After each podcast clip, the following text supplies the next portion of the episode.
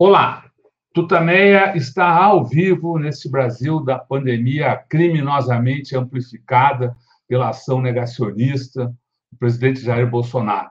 Estamos aqui nos nossos estúdios quarentênicos, a Eleonora, Rodolfo. e do outro lado da tela, do outro lado do, do mar também, né? Continente. no continente, né, dos Estados Unidos, conversa conosco a fotógrafa premiadíssima Adriana Zebrauskas, você já conhece do trabalho dela, a Eleonora já vai falar um pouquinho mais dela para a gente começar aqui a saraivada de perguntas aí para a Adriana. Mas antes eu queria convidar a Adriana, a Eleonora e todos vocês que já começam a entrar aqui para essa entrevista dessa tarde, para que a gente se some, fique aqui numa, numa, numa uma corrente de solidariedade, mandemos um abraço fraterno aos familiares, parentes, amigos, colegas de trabalho, conhecidos das vítimas da Covid-19 no Brasil. É um número terrível que enluta o país e que todos nós sabemos poderia ser muito menor, ordens de grandeza menor, se o presidente Bolsonaro tivesse seguido minimamente as orientações da Organização Mundial da Saúde, das instituições médicas e científicas brasileiras. Não o fez, ao contrário, atuou como cúmplice do vírus, como a secla da doença, boicotando o uso de máscara, deixando de comprar vacinas na hora adequada, incentivando aglomerações, enfim, fazendo toda a sorte de coisas que o Brasil acompanhou e agora está vendo cada vez mais escancaradas com as descobertas, as revelações que acontecem na, na CPI da pandemia. O resultado são esses números assustadores. Cada dia deixam o país mais perplexo. Os mais recentes, divulgados ontem à tarde pelo Conselho Nacional de Secretários de Saúde, Secretários de Saúde apontam 579 mil 574 vidas perdidas por causa da política de Bolsonaro no enfrentamento ou na falta de enfrentamento da pandemia. São 20 milhões 752 mil 281 casos. Eleonora. Adriana Zebrowski, é um prazer ter você aqui conosco no Tutameia, nessa tarde, dia 31 de agosto de 2021. Adriana Zebrowski é uma das mais importantes fotógrafas uh, do mundo. É, é, em, em, em, atividade hoje, um documentarista, acabou de ganhar o prêmio Maria Morse Cabot. As fotos da Adriana estão é, a capa de uh, New York Times, Washington Post, The Guardian, Stern, Le Monde, quer dizer, a Adriana realmente é uma, uma, uma fotógrafa interessadíssima nas pessoas, nos direitos humanos, nos conflitos né, que atinge especialmente os mais, os mais pobres. E a Adriana acabou de voltar uh, do Haiti, a gente viu as fotos da Adriana na, na, capa do New York Times dias atrás. Eu queria começar, Adriana, te perguntando sobre essa sua viagem, que você acabou de voltar, você está nos Estados Unidos agora. Como é que foi é, essa tragédia no Haiti, que você já conhecia, já tinha fotografado em 2010, quando do, do outro terremoto? Como é que foi essa, essa viagem? Como é que você está? Bom, oi, boa tarde a todos. Obrigada, Leonora, obrigada, Rodolfo, por, pelo, pelo convite, por estar aqui. É uma alegria enorme poder conversar com vocês. E obrigada a todos que estão vendo. Bom, o Haiti é, é sempre complicado, né? É um país que, que sofre muito, é uma coisa atrás da outra, né? Então, é muita pobreza, é, são problemas é, é, econômicos, climáticos, de saúde, enfim, é, é tudo complicado. Agora, é, eu estava meio que preparada para ir para o Haiti para essa viagem, não para cobrir o terremoto, porque o, o, o, New York Times está cobrindo todo o assassinato do presidente que foi em julho, né, do Jovenel Moïse. Então, estão trabalhando em matérias uh, uh, investigativas e, e, então eles já tinham me perguntado se eu queria voltar para Haiti e tal. E eu falei que sim, claro. E, mas não esperava que, que eu ia ter que voltar no meio de um terremoto, por causa de um terremoto e uma, uma, uma tormenta tropical ao mesmo tempo. Né? Então, é uma viagem que é complicada logisticamente, uh, principalmente assim, quando acontece muito rápido. Essas coisas acontecem muito rápido, claro. Então, é, se preparar para uma viagem para o Haiti é, já não é uma viagem fácil. Se preparar para uma viagem para o Haiti com terremoto e tormenta tropical ao mesmo tempo e é, é, problemas políticos é ainda mais complicado, né? Então foi foi meio uma loucura conseguir, mesmo conseguir passagem de avião nessas horas o mundo inteiro vai para lá, né? A imprensa, então são poucos voos, principalmente em pandemia. É tudo complicado, assim, toda a logística é complicada, assim, não tem uma parte da viagem que é simples, assim, que, que funciona fácil, né? É, mas a gente cheguei em, em Porto Príncipe, de lá uh, era a gente tinha que avaliar muito bem uh, como íamos chegar em Lecai, que é se a gente fosse por por terra seria como umas quatro, cinco horas, mas tem o problema da, da tormenta tropical que estava chegando ao mesmo tempo, problema de, de, de deslaves, é, é, problemas da carreteira físicos, né, por causa da, da, da da, chuva, mas também é, o problema é que o Haiti agora está controlado por gangues.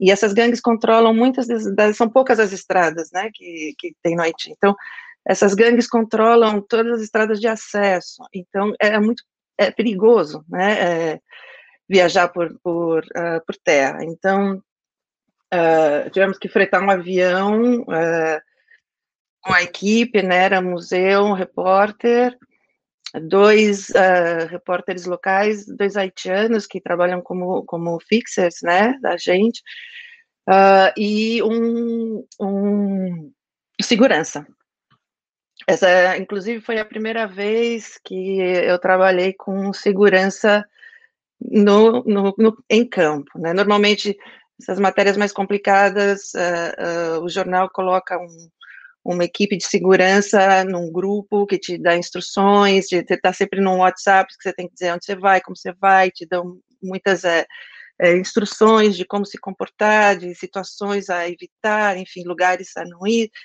É, mas esse caso foi a primeira vez que, que eu trabalhei com segurança desses em campo, né? E tinha uh, em Porto Príncipe o problema pior são são os sequestros, né? Então tinha ordens expressas do, do jornal de não sair sozinha do hotel, que é, também é, é, é, é a primeira vez que isso me aconteceu. Né? Então é, era, era um lugar difícil de trabalhar, assim, em todos os sentidos. E você, podia contar, você passou por, um, por, por, por momentos aí que se sentiu efetivamente em risco, enfim, momentos mais ameaçadores, lá? Sim, é, bom, a parte, o problema, né, de, de, dos, dos, dos aftershocks, né, do, dos, das réplicas do terremoto, que continuavam seguindo, então, por exemplo, você está num hotel, são assim, vários hotéis e várias estruturas estavam danificadas, que a gente não podia ficar, então tinha um hotel que, que fizeram uma avaliação, que parecia que estava seguro, que era, inclusive é onde quase toda a, a, a mídia internacional estava, né? É, mas, assim, por exemplo, eu não tinha água corrente, não tinha água para tomar banho, enfim. É, e à noite, por exemplo, editando, eu chegava no, no, no, hotel, ainda tinha que terminar de editar, mandar fotos e tal, e e tremia, né? Então você, você já fica pronto, né? Você já dorme de roupa, você mal tira os sapatos, porque você tem que estar pronto para sair, né? E então essa, essa parte é, da, da, que é natural de quando você está cobrindo um terremoto, né? A outra parte era que é, a situação lá estava muito volátil, né? Então pela própria situação política que o Haiti está passando agora, o assassinato do presidente, esse vácuo governamental, quase não, não, não e a dificuldade da, da, da, ajuda internacional chegar justamente por causa das estradas, do acesso, das gangues controlando. Uh, então, o, o, a ajuda de, demorou para chegar, né? Então, as pessoas começaram a ficar muito aflitas, nervosas, desesperadas, claro, né? Você não tem casa, não tem comida, é, é, não tem não tem é, perspectiva, né? Então a situação era muito volátil. Né? Então, por exemplo, em situações onde começavam havia tem um em, em Lecai tinha um, um, campo de futebol que virou um, um, campo de refugiados, né? Das pessoas que perderam as casas. E então nessa nesse nesse campo de futebol às vezes chegavam é, grupos de organizações civis, né? Mais que nada haitianas de caridade para distribuir comida, mas era muito pouco. Né? Então, é, mesmo assim, a tentativa de organizar aquilo em cinco minutos, quando acaba, assim, imagina um carro pequeno com uma pessoa distribuindo comida e uma fila gigante, né, centos de pessoas querendo a comida.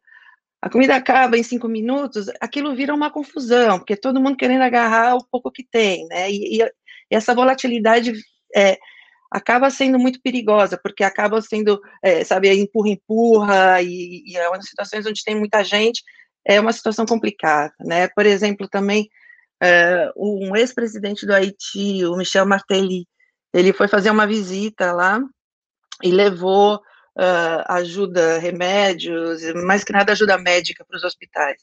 E a gente foi acompanhando ele. Então, desde o momento que ele, eh, ele, ele pousou no avião particular dele no aeroporto, fomos seguindo ele, eh, ele foi visitar dois hospitais, mas é, tem, uma, uma prática que é, é que é muito é, impressionante para mim, porque o que eles fazem, a quantidade de gente, aquela gente desesperada, todo mundo pedindo ajuda, e aí ele entra no carro e os guarda-costas distribuem um envelope com, com, com dinheiro para as pessoas, assim, né? Distribuem dinheiro. E isso vira uma batalha campal, é assim, é uma coisa é, é, uma, é uma batalha mesmo, assim, parece que você está numa guerra. Então, esses momentos eram momentos em que realmente você sabe que a coisa pode dar errado, né? Uh, um outro momento, por exemplo, quando a gente estava voltando de Jeremi, que é uma cidade mais para o norte, que também é muito atingida pelo terremoto. Nós fomos de carro. Uh, na volta, vimos um caminhão parado, um caminhão que parecia estar tá levando ajuda, também era uma das coisas que estava acontecendo. Qualquer caminhão, a ajuda não estava chegando nas comunidades mais rurais, né? Então, uh, as pessoas começaram a fazer uh, bloqueios nas estradas para parar esses caminhões de ajuda né, uh, é, para eles. E então a, a, a gente estava do outro lado da, da, da estrada, vi um caminhão parado, com muita gente já em volta. Aí eh, decidi parar o carro, descer para fotografar. No que eu estava andando ia cruzar a estrada, começaram os tiros, né? E nesse momento assim, Daí eu só escuto o, o, nosso segurança, assim, gunshots, gunshots, ele me agarra, assim, de volta pro carro, de volta pro carro, eu falo, ok, então, então, assim, momentos em que tudo parece que está calmo, mas que em segundos a coisa sai fora de controle. Né? Então, esse, isso para mim eram os momentos mais, mais complicados. Né? Adriana, você tinha estado lá em 2010 ainda, naquele uhum moto. O que, que mudou de lá para cá? Lá, na época, acho que o Brasil ainda estava lá no. no estava o Brasil, tinha, é, tinha uma força grande, né? Uma com... força com a, com a ONU. E o que, que mudou? O que, que você viu? O que, que você viu de diferente um pouco mais de 10 anos depois daquele momento? Deixa eu só mostrar uma foto da, que a Adriana fez Aham. naquele, naquele. Naquele momento. É, essa, essa é uma foto em que as pessoas estavam se estavam em fila para receber é, é, alimentos doados pelo pelo World Food Program, uhum. o programa de alimento, né, da ONU, distribuído justamente pela pela força brasileira, né, da ONU lá. Bom, é, em 2010 foi foi muito impressionante porque a, a magnitude do terremoto de destruição né, em Porto Príncipe é, foi infinitizado. Apesar de que esse terremoto foi mais forte, a destruição em 2010 foi muito maior, né?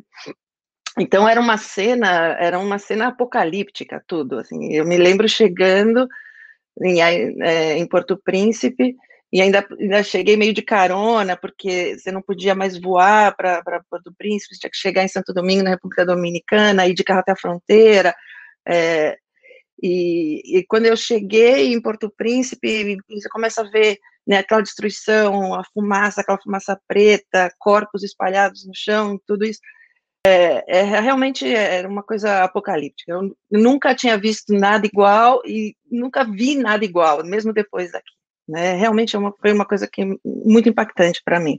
Dessa vez a destruição obviamente foi grande, mas não era tão concentrada, né? Porque muitas das coisas das, das, das da, dos desmoronamentos e tal eram, eram em, pequenos, pequenas, uh, pequenos vilarejos, né? Fora de, de Lecai.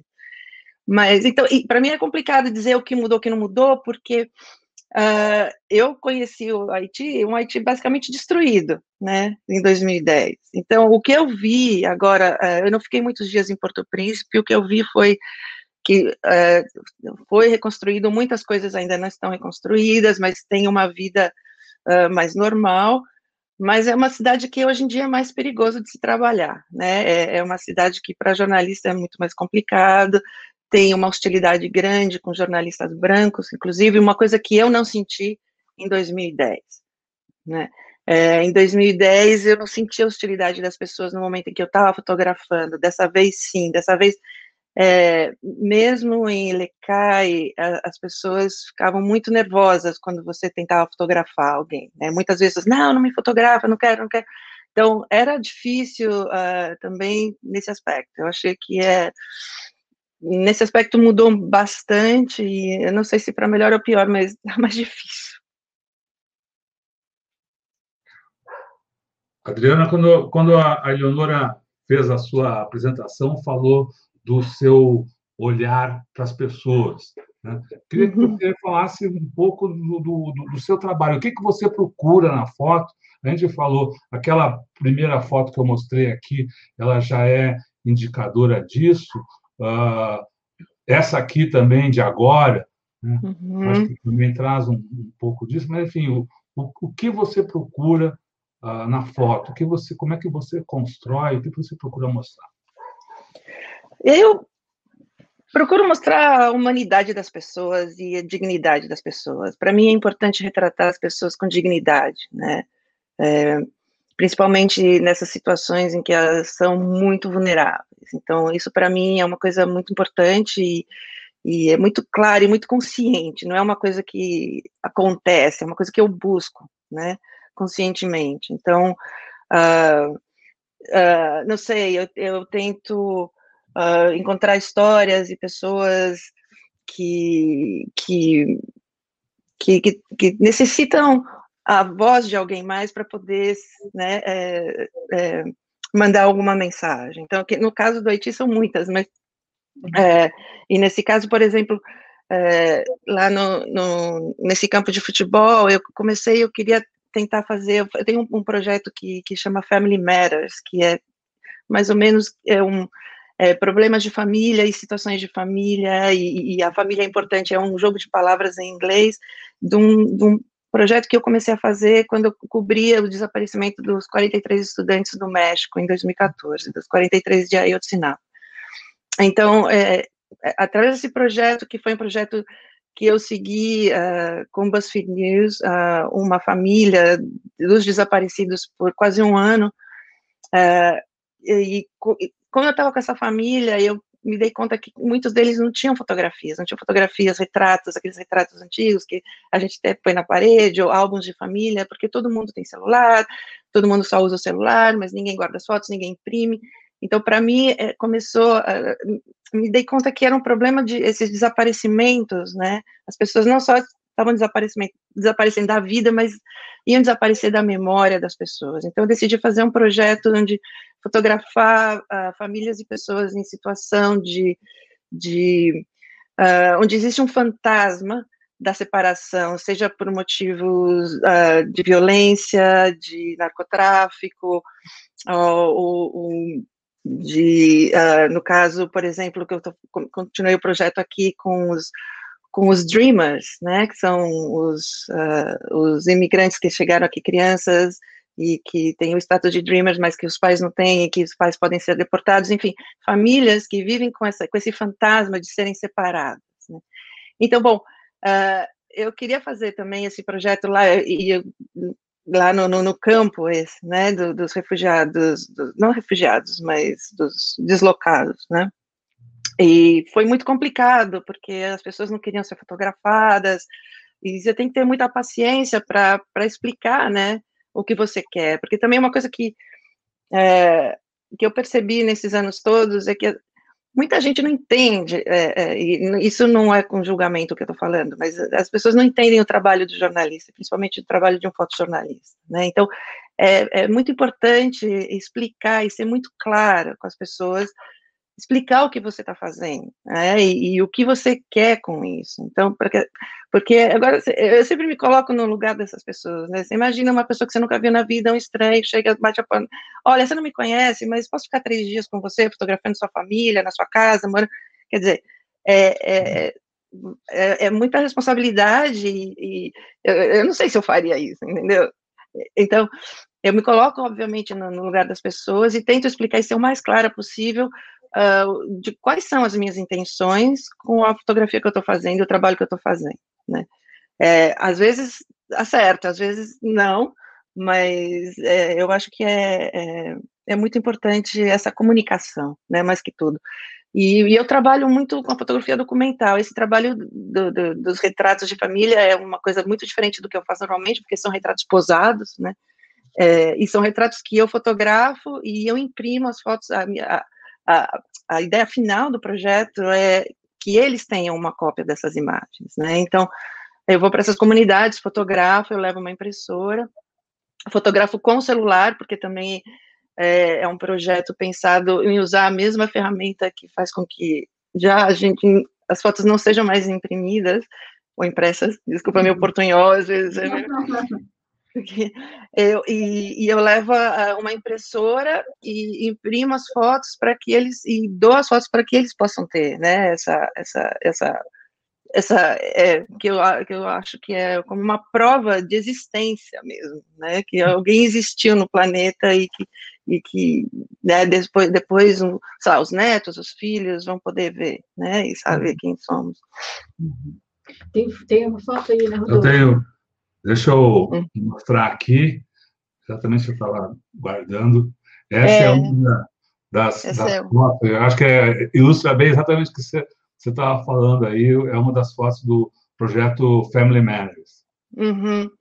É, me interessa muito trabalhar com comunidades é, subrepresentadas, é, comunidades vulneráveis. Né? Eu acho que é importante olhar é, para as coisas que, as, que as, as pessoas não querem que a gente olhe, né? Então, eu acho que, para mim, é, é parte do, do, do, que eu considero como fundamental no meu trabalho. Você tem outros dois projetos que também vão nessa linha. Gostaria que você falasse um pouquinho de cada um deles. Uh, é o Say Her Name, diga, diga o nome dela, né? E uhum. Welcome. Né? Você não é uhum. bem-vindo. Você não é bem-vindo. Esses dois são, são dois é, São dois projetos diferentes. Uh, um projeto uh, Say Her Name é um projeto uh, que foi uma foi uma matéria também que eu fiz para o New York Times e que é, trabalhando com a, com a nação Navarro aqui no Arizona, né, que é as comunidades nativas americanas e é uma, uma, uma, uma coisa que eu mesma é, admito a, minha a ignorância uh, nesse sentido, porque por mais que a gente saiba né, das, das tribos nativas, dos navarros, dos hopis, de todos, é muito impressionante. Eu não tinha ideia da situação em que vivem aqui. Então, por exemplo, a nação, a, a, a Navajo Nation, aqui no Arizona, é, é, um, é, uma, é uma das maiores né, do país, é uma nação independente, tem um presidente independente, uh, e vivem numa situação de miséria absoluta, né? São casos, sabe, poucos têm,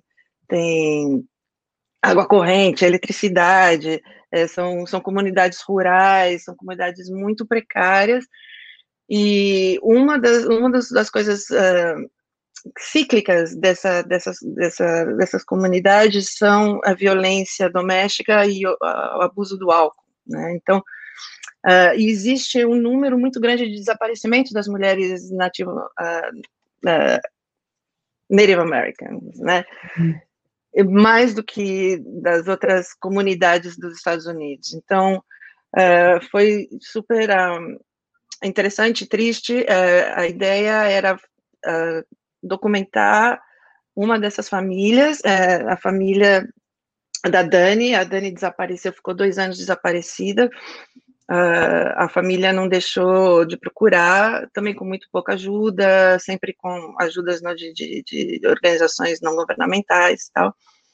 Encontraram a Dani é, e, e, a ideia era, era tentar mostrar uh, a reintegração dela na família e, e a família na própria sociedade comunidade, da, da comunidade onde eles vivem. Né. Então foi um trabalho difícil porque a Dani chegou com problemas mentais, é, desses dois anos que ela passou pelas ruas, é, desaparecida, morando né, como, como sem teto, chegou a ser presa, é, abusava de drogas, enfim. E a família dela, que era a mãe, as duas irmãs, né, que a acolheram de volta, e foi todo um reaprendizado dela, mesmo de de, de, de, viver né, numa, numa, numa situação não de rua. Então, por exemplo, a Dani não, uh, não dormia embaixo dos lençóis da cama, ela sabe, dormia por cima da cama, ou então ela dormia no chão do banheiro. É, coisas, hábitos que ela desenvolveu dos, dos, dos, anos que ela passou na rua, né? No começo, é, eu conversei muito com a mãe dela, é, a, gente tinha um pouco de medo uh, de, de, expor muito ela, porque ela é uma pessoa muito vulnerável, apesar de ser uma adulta, né, 20, 20 e poucos anos, uh, mas nós também tínhamos a preocupação de que ela não tinha consciência absoluta do que a gente estava fazendo, e, e, então a gente, assim, vamos com calma, a mãe sempre estava presente em todos os, os momentos que eu estava com ela, então a gente chegou num acordo, eu falei, olha, então eu vou ficar com vocês uns dias, é, se há algum momento em que eu não possa estar, ou que vocês queiram, queiram ficar sozinhas, ou que não queiram que eu fotografe, então vocês me avisam. Do contrário, eu vou estar fotografando, vocês vivem a vida de vocês, e eu vou, assim, com a mosquinha, né, fotografando o que está acontecendo. Então, chegamos nesse acordo que foi ótimo, porque era muito uh, claro, né? Chegava um momento que elas estavam vivendo num quarto de motel, as quatro juntas. Então, é, era assim, eu acordava de manhã, ligava, falava assim, olha, posso ir para aí? Ah, não, ainda não. Ah, pode vir. A, Dani está dormindo. Ah, tá bom. Vamos. Então, o que, que vocês vão fazer hoje? Então, a gente conseguiu se manter é, bem, um relacionamento bem, bem amistoso. E foi muito emocionante esse trabalho no final, porque a gente ficou muito juntas, né? Muito, muito, até, até hoje a gente se fala e se corresponde e tal. A gente manteve o contato, mas é, elas me escreveram depois que depois desse trabalho, depois desses dias que a gente ficou juntos, né? Juntas e eu fotografando bastante a Dani, é, elas acharam que esse processo, né? Dessa, dessa da, da fotografia ajudou muito a Dani, né? É, é, mentalmente, é, a, a, um pouco a se reconectar com a família, né? Elas acharam que é, não por mim, mas assim por esse processo, né, de ter alguém ali, de alguém que que, que, que se importa, que, que presta atenção e que quer contar a história, realmente fez com que ela desse um, um salto, né, no, no, na recuperação dela. Então isso para mim foi muito gratificante, foi uma das coisas mais gratificantes, um dos trabalhos mais gratificantes que eu já tive que eu já fiz por isso. Legal. E qual era o outro projeto? O outro é, é You Are Not Welcome. É. You're Not Welcome. É, isso, é, esse, esse, é um trabalho de, sobre migração. É, como é, eu contei antes para vocês, eu morei 13 anos no México antes de mudar aqui para Phoenix, é, faz dois anos. E, e nos, ali no México eu trabalhei muito com migração. Aqui também, né? Trabalho bastante. Estou a duas horas da fronteira com os Estados Unidos, então é, é, é um trabalho recorrente. Mas a migração nos Estados Unidos, do México, é, trabalhei muito com isso e com, e com as causas da migração, né? Então, por que as pessoas migram e saem dos seus países, né? por exemplo, principalmente da América Central? Então, muito trabalho em Honduras, El Salvador, Guatemala, e tentando explorar um pouco, entender o processo, não só o processo, né, da, por exemplo, da caravana migrante, que foi uma coisa em 2018, que foi uhum. uma coisa completamente nova, né, no sentido de, uhum. de uma nova maneira de, de migrar, né, em, em grupos gigantes, é, mas também de tentar entender, de ir para esses países e tentar entender é, o processo, né, e o, o porquê da, dessa migração, porquê da falta de oportunidade, de problemas econômicos, a violência das, das, das gangues, enfim, é, todos esses problemas que fazem com é, câmbio climático, por exemplo, né, muito importante também, uma das grandes causas da migração de Centro-América. Então, é, é um trabalho muito, é, muito recorrente, assim, que é, é, parte do que eu faço e, e, continuo fazendo aqui. Né? Não acho que tem como me escapar desse, desse tema, na verdade.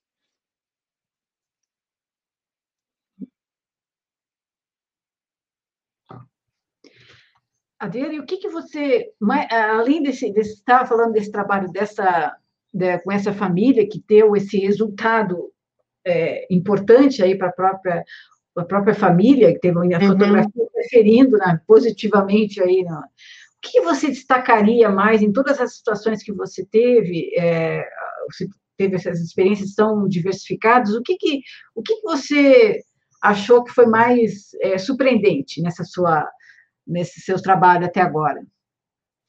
Ih, ai, tanta coisa. pergunta óbvia. É. Né? Que, mais pergunta, é, que pergunta difícil. Ai, olha, na verdade, eu não saberia, acho que não, acho que não é uma coisa só. Difícil mesmo essa pergunta, viu, Porque essa, essa sem dúvida foi uma, uma das coisas mais importantes para mim, é, é, essa, é, dessa família, né, é, é, Navarro. Ah, mas eu creio que, eu acho que todas as situações, sabe, difíceis, por exemplo, no Haiti, no terremoto, é, situações de, é, de pobreza extrema. Eu creio que, eu acho que para mim sempre o que mais me impacta é a resiliência das pessoas e a dignidade com que elas tentam continuar vivendo, sabe? Isso para mim é uma coisa que realmente me impacta muito, muito e, e eu eu nunca me canso de, de me surpreender com essa com essa resiliência humana, sabe? Essa capacidade do ser humano de se levantar e de, e de, e de praticar atos de, de generosidade, né? É, é, vocês são jornalistas também, eu tenho certeza que já passaram por isso. Quantas vezes a gente vai, né, em casas de pessoas super simples, que não têm o que comer e o mínimo que elas têm elas te oferecem, né? E, e, e às vezes, muitas vezes, ao contrário, né? Você vai na casa de gente milionária e não te oferece nenhum copo d'água, né? Então você fica, bom, tudo bem, né? É, essa, essa, essa capacidade de generosidade e dignidade é uma coisa que realmente me impressiona muito. Adriana, para definir o, o, título dessa entrevista, uhum. eu fiquei olhando o seu, seu trabalho, a gente acabou botando como título Fotografia e Direitos Humanos. Uhum. O que uhum. fotografia tem a ver com direitos humanos?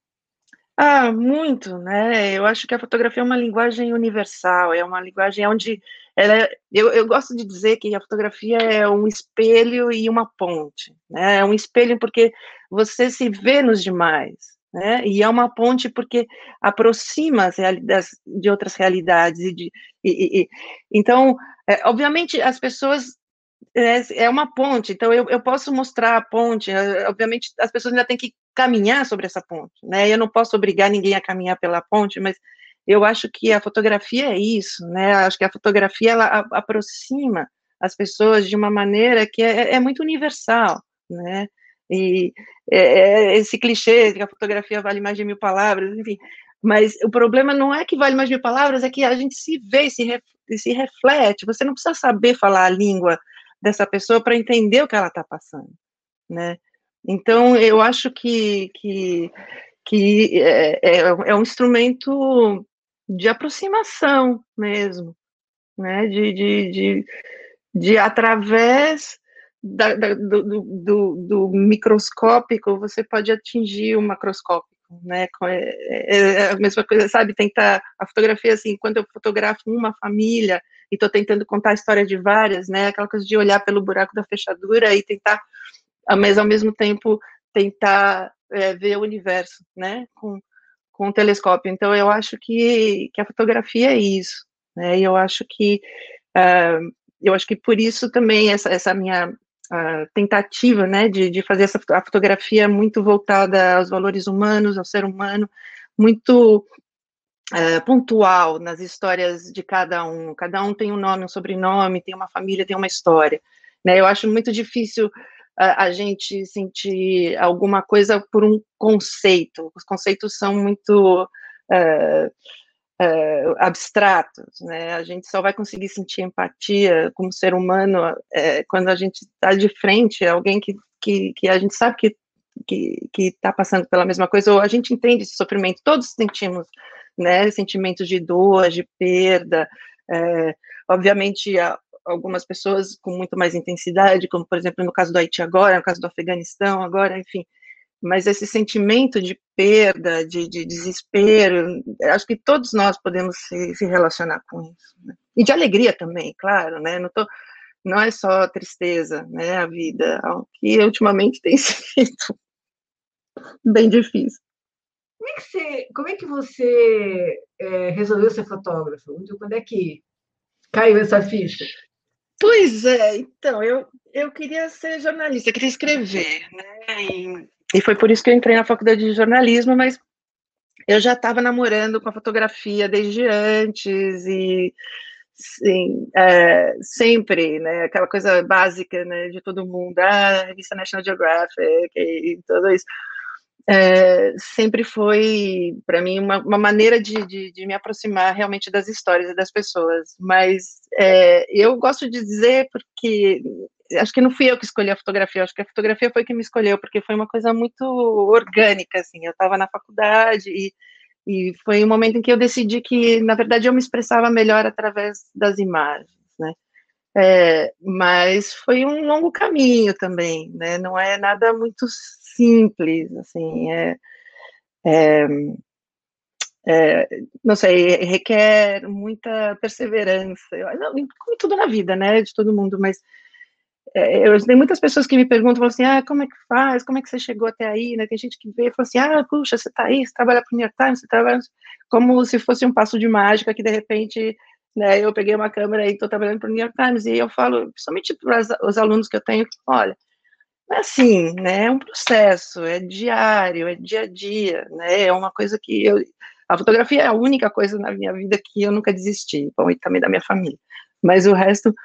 É, é, então, é, sabe, se levantar, é cair, é se levantar, é muitas frustrações, é difícil, muita concorrência, enfim, eu imagino que é com todo, né, com todas as profissões, mas com a fotografia é a mesma coisa, e as pessoas veem muito esse lado, só esse lado meio do glamour, né? Que eu acho que é, é overrated, na verdade, porque as coisas que a gente passa, assim, de glamour mesmo não tem nada, né? Assim, então, é, não sei, é, não escolhi a fotografia, a fotografia me escolheu, para responder a sua pergunta. Bom, já que começou a falar da trajetória, contar, contar um pouquinho da trajetória. Você, você trabalhou anos na Folha. É, no início eu considero minha né? grande mãe, a grande ah. mãe.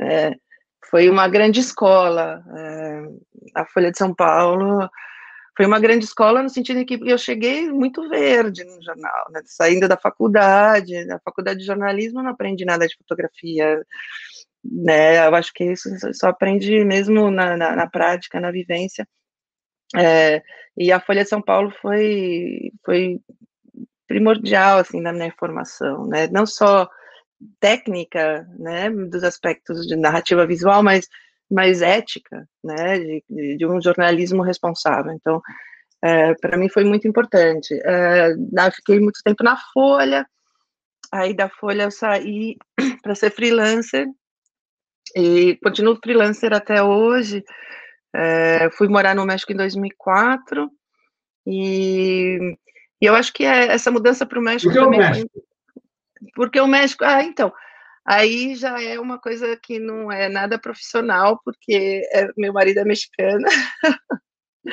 né, e é jornalista e trabalha na Associated Press, e ele foi transferido, a gente se conhecia no Brasil, ele era o diretor de fotografia no Brasil, na AP naquele momento, e foi transferido para o México como como chief photographer, né, México e Centro-América. Então, é, foi também um, é, mais um desafio no sentido de que é, tive que reconstruir todos os meus contatos e começar a trabalhar desde um lugar novo, né? Então também isso faz com que é, é, é nesse momento assim, ou você vai ou, ou, vai ou racha, sabe? Assim, não tem é, não tem muito meio termo, né? Então é, muito trabalho de, de, de é, como se diz, networking. Né?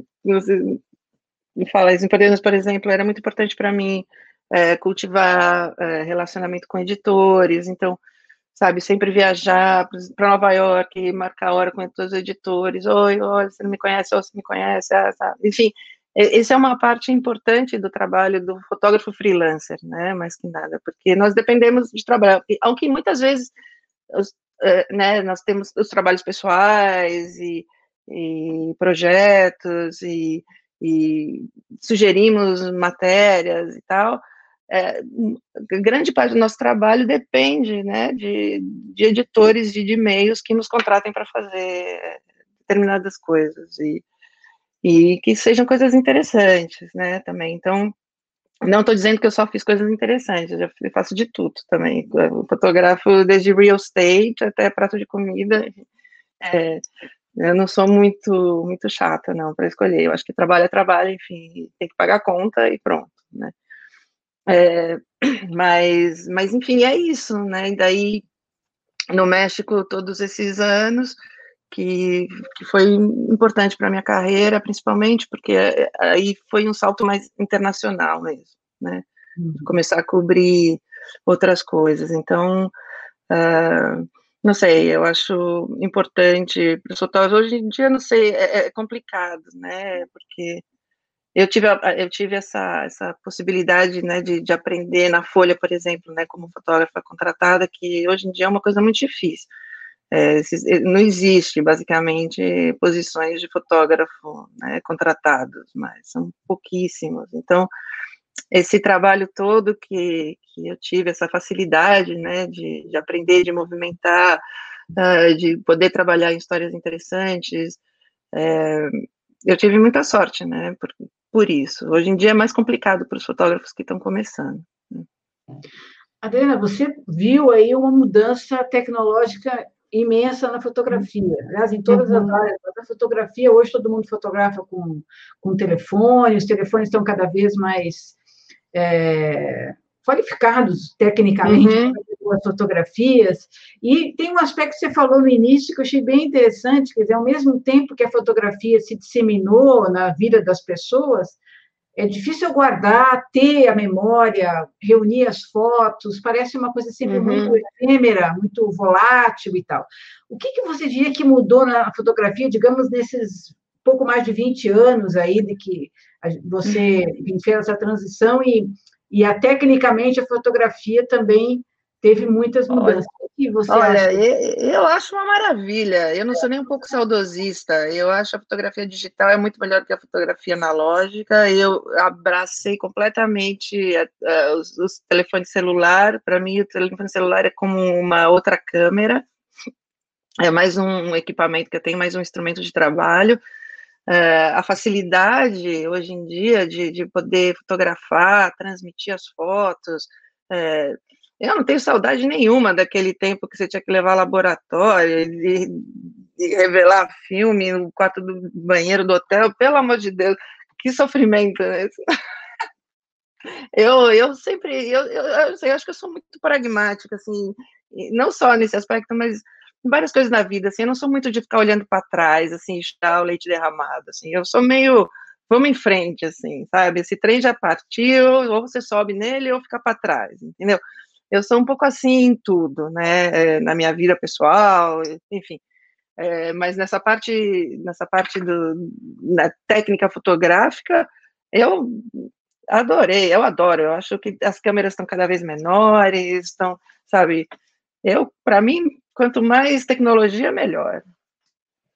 Para mim, o importante, é, obviamente, nós, fotógrafos a gente precisa, né? A gente depende de um instrumento para poder fazer o nosso trabalho, que é, é, diferente de vocês jornalistas, né? Por exemplo, eu se vou para o Haiti e, e, e, se não levo três câmeras, porque se me quebra uma, se a outra é roubada, eu não consigo fazer meu trabalho. Então eu tenho que levar um monte de coisa, né? Equipamento, câmeras, lentes, cabo, carregador e não sei o que, não sei o que outro.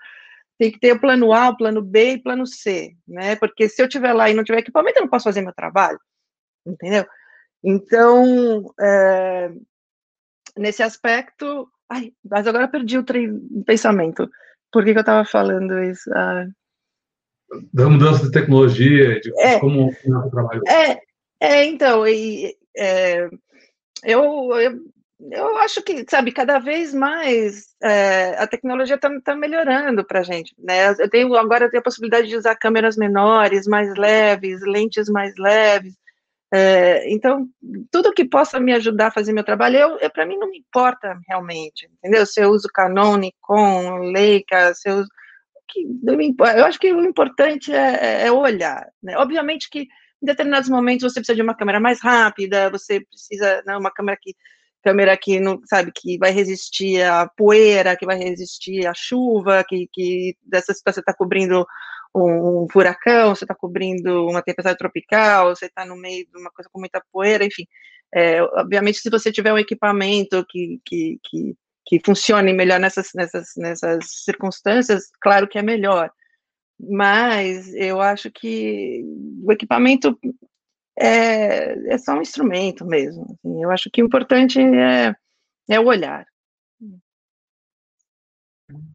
Você falou das suas aulas. O que, que você dá aula? Onde você dá aula? Como, como você é... viveu também? Esse, entrou nesse campo aí, da é... transmissão do conhecimento.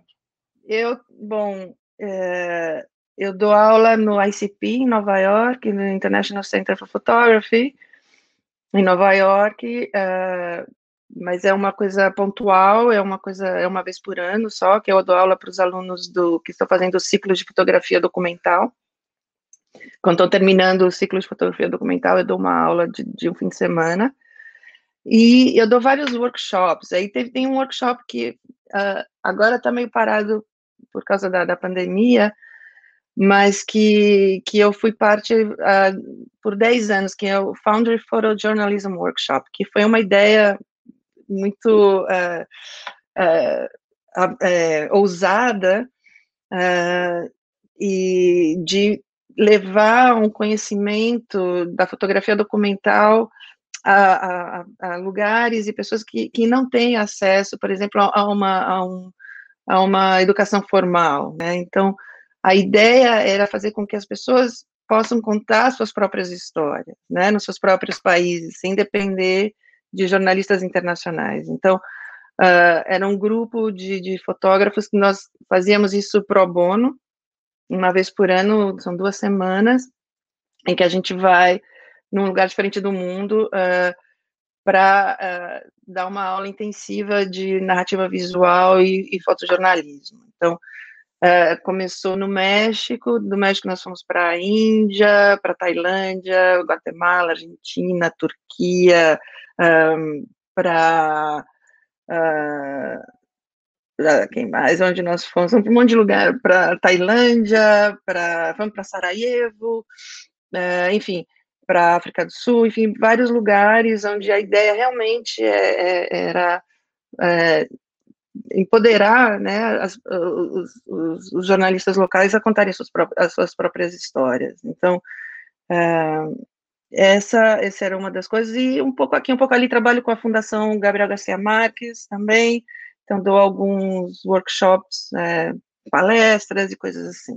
Mas tudo muito pontual, e agora estou estou vendo aqui com a, com a Universidade do, do Arizona, Walter Cronkite School of Journalism. Então, a gente está conversando para começar, talvez, no futuro próximo, começar uma coisa mais, mais assim, mais, mais contínua, né, de educação.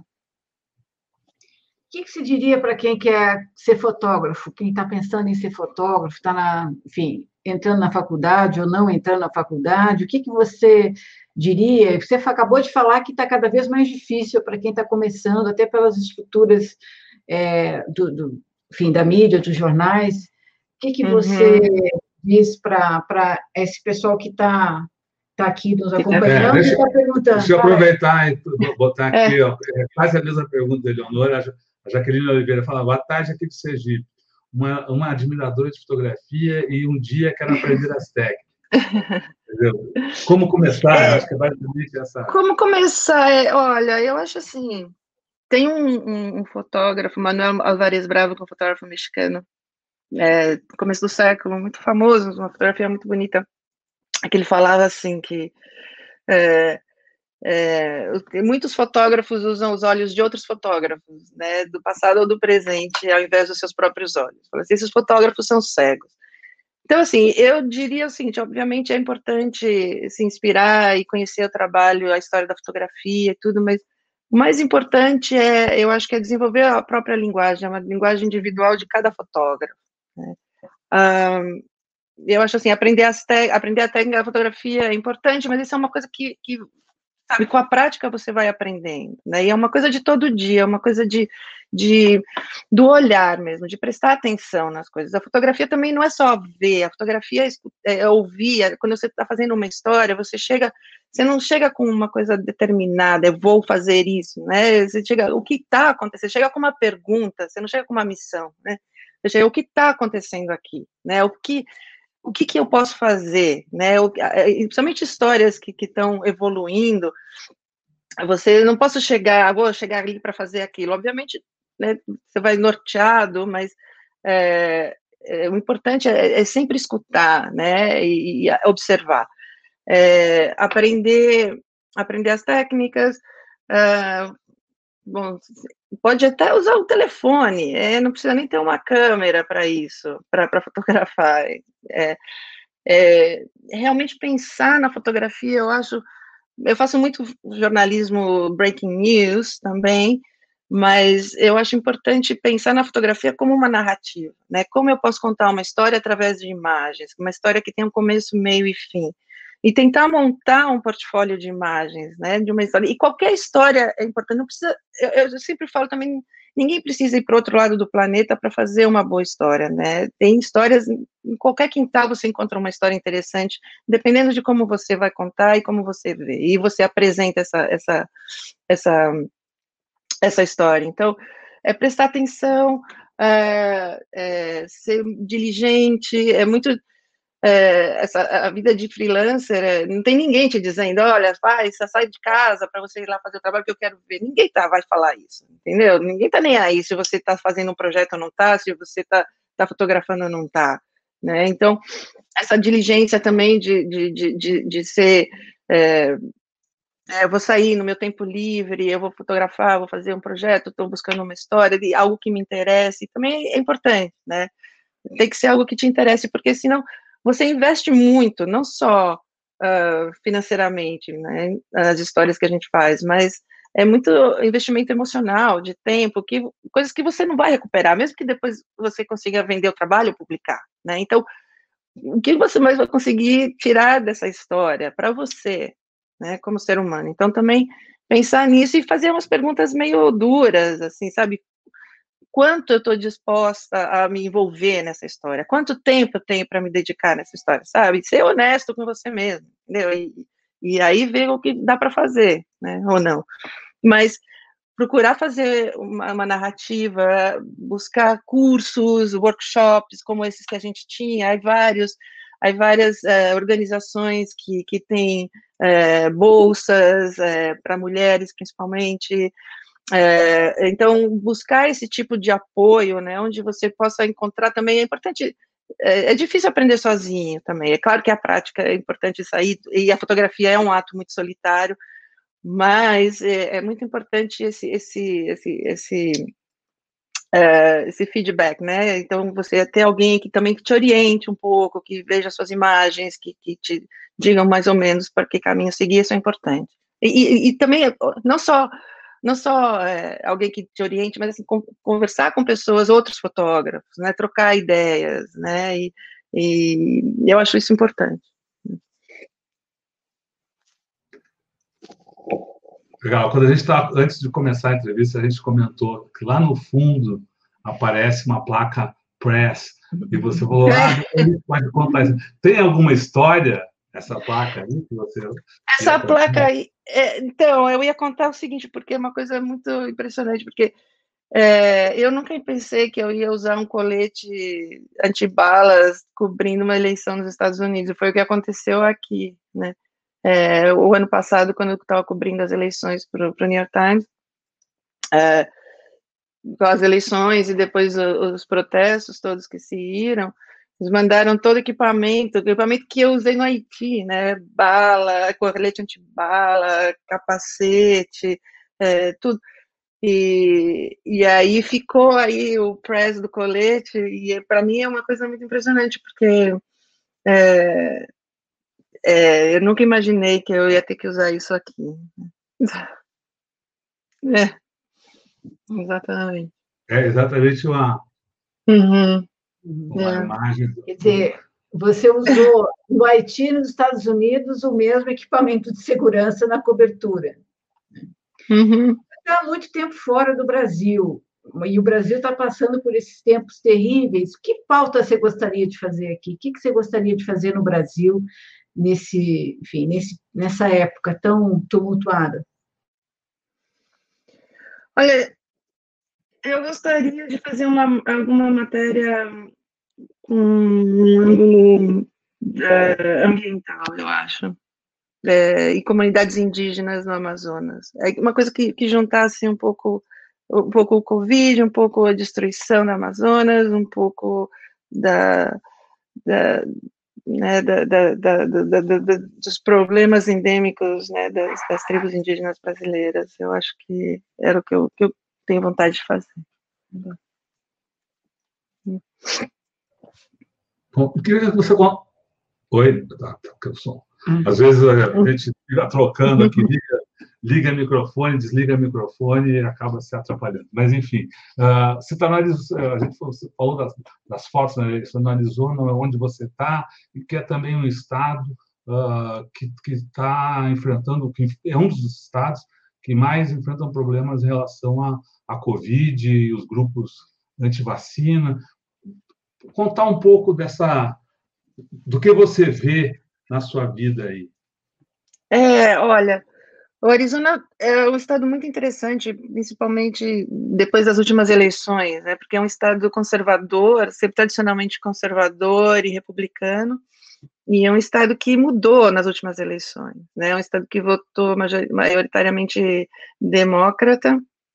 Inclusive agora estamos, estamos é, é, a, começaram a recontar os votos e foi um, um, uma loucura, mas um estado que está mudando muito, é, principalmente é, contra, né, essa, essa, essa, essa tradição, uh, era muito xenófoba, era é, aquele, não sei se você lembra do, do xerife Joe Arpaio, que, que fez uma caçada contra os imigrantes, e depois fazia com que todos eles usassem na prisão um uniforme cor-de-rosa e tal.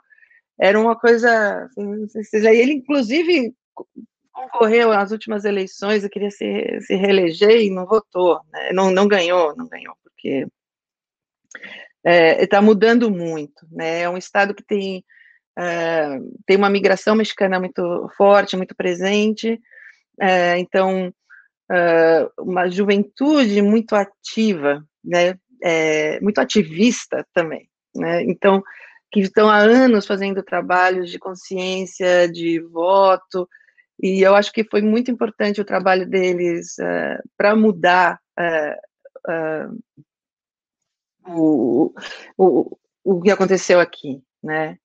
obviamente, ainda não é o ideal, mas eu vejo um, um uma mudança positiva, né, que seja pequena, assim, para ser um estado um pouco mais liberal. Uh, obviamente, aqui durante as, as durante as, as, eleições, depois das eleições, com os protestos, é muito impressionante ver todos esses de extrema direita, né, todos esses homens de extrema direita, homens e mulheres de extrema direita, fortemente armados aqui no Arizona, você pode portar arma. Então, é realmente é impressionante, assim, sem, sem, usar, sem usar máscara, anti-máscara, anti-vacina, é, anti-imprensa, né? Então, eu não podia nem me identificar como New York Times. Inclusive, o jornal falou para a gente parar de se identificar, de usar a identificação do jornal, por, pela nossa própria segurança, né? Que as pessoas se ponham muito, as pessoas se ponham muito, muito uh, violentas mesmo, assim, combativas, né? Então, ah, dizer que ah, sou freelancer, ah, Mas aí você distância? Você ficava com tédio? Não, não, não, não, eu ficava junto, eu ficava perto, é. eu, não, eu não consigo ficar muito longe, mas eu usava máscara o tempo inteiro, inclusive, sabe, ele, era, era assim, ah, não precisa usar máscara aqui, não sei o quê, por que você está usando máscara? Você não pode ficar perto de mim, não sei. Fala, olha, tudo bem, eu não vou entrar em discussão com ninguém, eu vou usar minha máscara, você não quer usar a sua, tudo bem, entendeu? Mas sempre, eu sempre usando máscara o tempo inteiro, né? é, com cuidado, né? sempre ao ar livre, enfim, essas, esses protestos eram sempre ao ar livre, né? É, mas, é, mas sim, complicado, assim, você ter que lidar com, com, com esse tipo de, de, de, de pessoas, né, que, que podem se tornar muito violentas. Né? Bom, na, sua, na apresentação que a Leandra fez de você, ela falou de alguns dos seus prêmios aí, lá no, no seu portfólio também mostra uma lista, uma lista enorme de prêmios. É, então. E o mais recente aí é o Maria Mars Cabot, que é um dos mais importantes prêmios de jornalismo da Universidade de Columbo. Queria que você falasse. Uhum. E neste ano, quatro mulheres é. ganharam, é. duas brasileiras. Né? Uhum. contar um pouco dessa Uh, enfim, ah, olha, é um. E o que, que ele está premiando? Ele está premiando o conjunto da obra? Ele está tá premiando o conjunto da obra. É, assim, você tem que ser nominado né, por alguém, e aí é, você tem que ser nominado. O que eles pedem é o seguinte: eles pedem uma relação de 10 obras que você fez durante a sua carreira. Uh, cartas de editores que recomendem seu trabalho e falem sobre você, e uma carta de uma pessoa que é uma pessoa que está te nominando ao, ao, prêmio, né? Então, eu fui nominada por uma fotógrafa americana que se chama Maggie Stiba, que é uma grande fotógrafa, inclusive trabalhou muito no Haiti, é uma fotógrafa da National Geographic, foi editora de fotografia do Miami Herald, trabalhou no National Geographic, é, enfim, é, e é uma das, das fotógrafas mais impressionantes que eu conheço, e ela me nominou para esse prêmio, e na verdade, assim, eu fiquei surpresa, porque não é um prêmio de fotografia, né, é um prêmio de jornalismo, então foi uma grande surpresa ver que uh, o fotojornalismo foi reconhecido, e uma, uma grande honra mesmo, né, é, é, não sei nem o que dizer, assim, eu lembro quando eles ligaram, eu fiquei assim, ah, ah, ah, não tinha nem palavras. Eu falei assim, bom, desculpa, mas eu não, estou conseguindo me, me, me, expressar bem, porque eu, não, eu fiquei, fiquei sem palavras, enfim.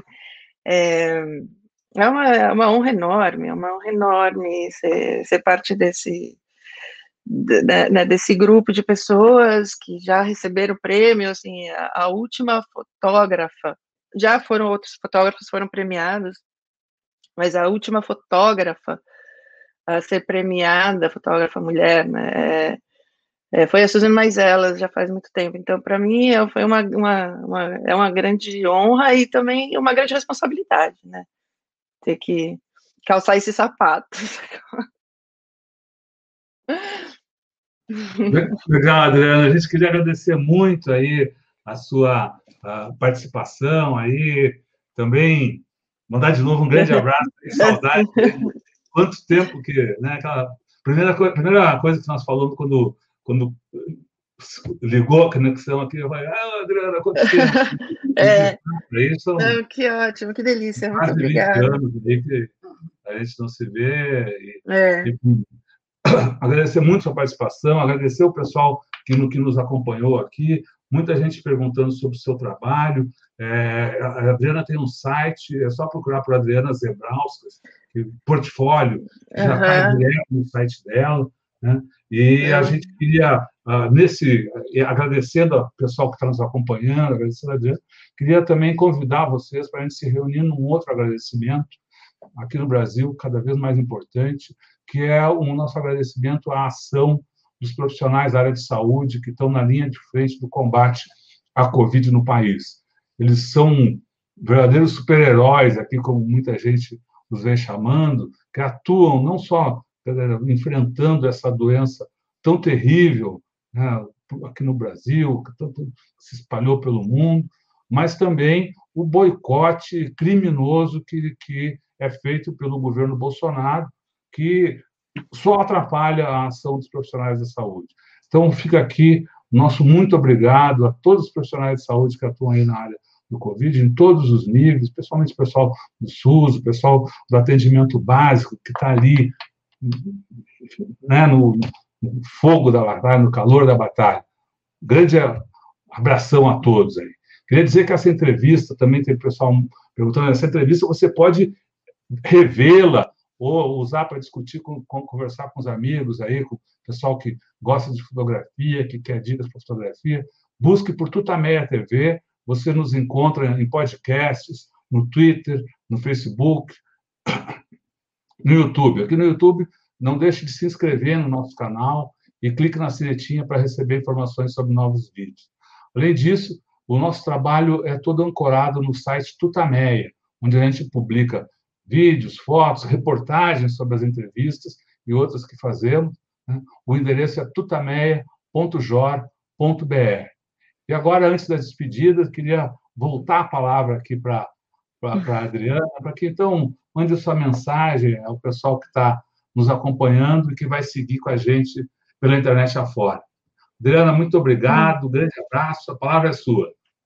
Não, obrigada, Rodolfo, obrigada, Eleonora, foi um, um grande prazer estar aqui com vocês, matar saudades, e ah, o que eu tenho a dizer, bom, é, apoie o jornalismo local, apoie os jornalistas locais, apoie o jornalismo, o mundo precisa mais do que nunca disso.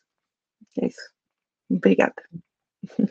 Legal. Muito obrigada. Muito obrigada, Adriana. Tchau. Tchau, tchau, tchau pessoal. Tchau. Obrigada a todos. Tchau. Tchau. tchau.